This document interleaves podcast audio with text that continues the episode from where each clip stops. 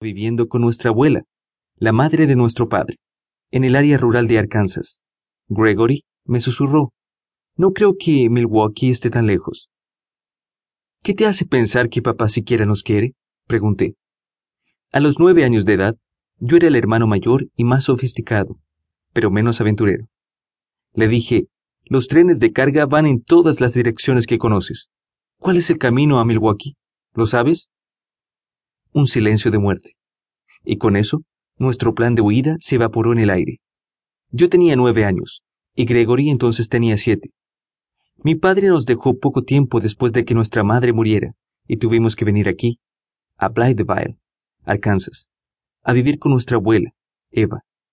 Ella era una dama de piel morena, pobre, pero orgullosa, cuya devota pasión por Dios solo se comparaba con su pasión por el castigo corporal. Nos golpeaba con regularidad. El procedimiento usual era atarnos al poste de la cama, bajarnos los pantalones y azotarnos hasta que sangrábamos. Yo le decía a Gregory, aguanta la respiración y no será tan malo. Pero estaba equivocado. Todavía recuerdo cómo trataba de tensarme y prepararme para el dolor, pero no era posible. La abuela sentía que si no sangrábamos, o que si no teníamos verdugones en la piel, realmente no estábamos siendo castigados. Algunas veces, como un detalle adicional, nos ponía chile en el trasero. La abuela Eva, antes que nada, era progresiva. Conforme fuimos creciendo, se fue apoyando en objetos más pesados, como palos de escoba, para golpearnos. Gregory y yo nos preguntábamos qué habríamos hecho para nacer en medio de tal locura. ¿Acaso éramos realmente niños tan difíciles, o era que la abuela Eva estaba amargada porque en su vejez, junto con su pobreza, tenía que cargar con los dos bribones que le había dejado su hijo?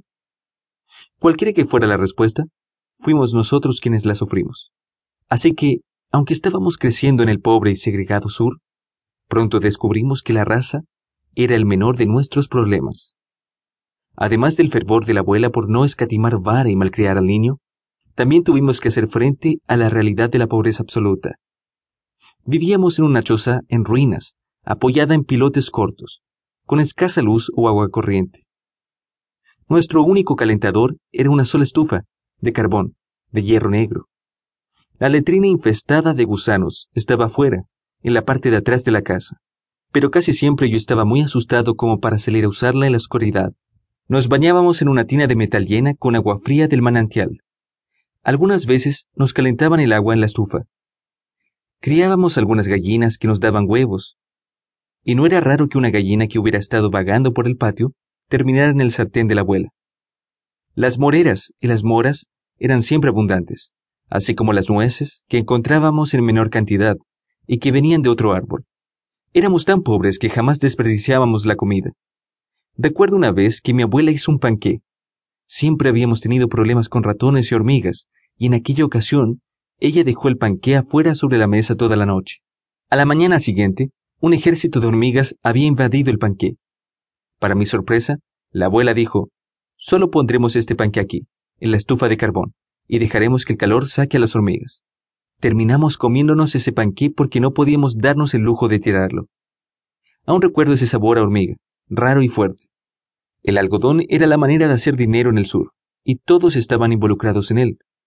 La gente de color, como nosotros, segregados en la parte inferior del tótem de la sociedad, éramos los jornaleros, los que recogíamos, partíamos y empacábamos el algodón.